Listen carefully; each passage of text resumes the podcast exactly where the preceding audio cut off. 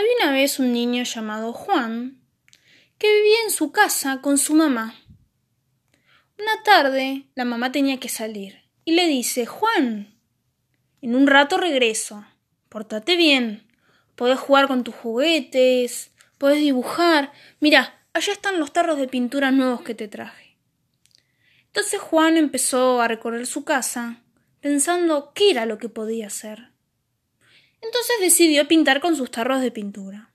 Agarró el rojo, que era su favorito, el amarillo que siempre le hacía acordar al sol, y el azul.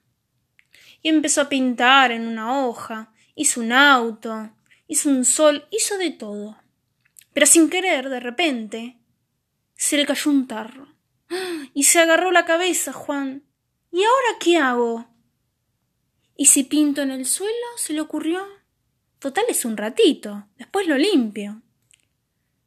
Y arriba del rojo abrió el tarro amarillo y tiró un poquito.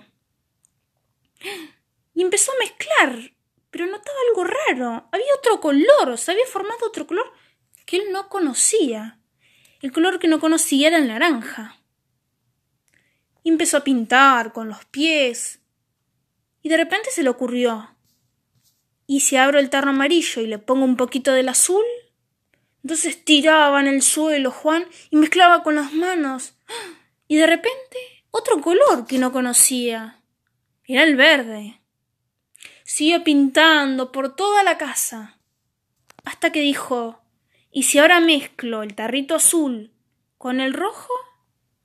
Tiró un poco de cada uno. ¡Uy! Otro color que no conozco.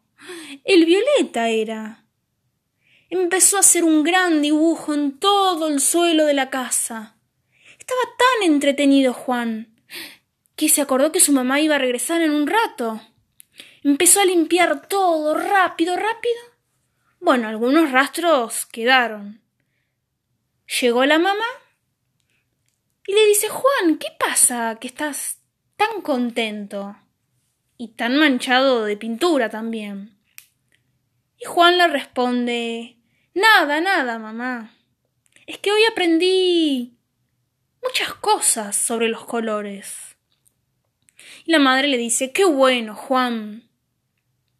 Lo que Juan había aprendido hoy era que mezclando sus tres tarros de pintura se formaban otros colores. Mezclando el amarillo y el azul se formaba el verde. Mezclando el azul y el rojo el violeta Mezclando el color rojo y el amarillo se formaba el naranja.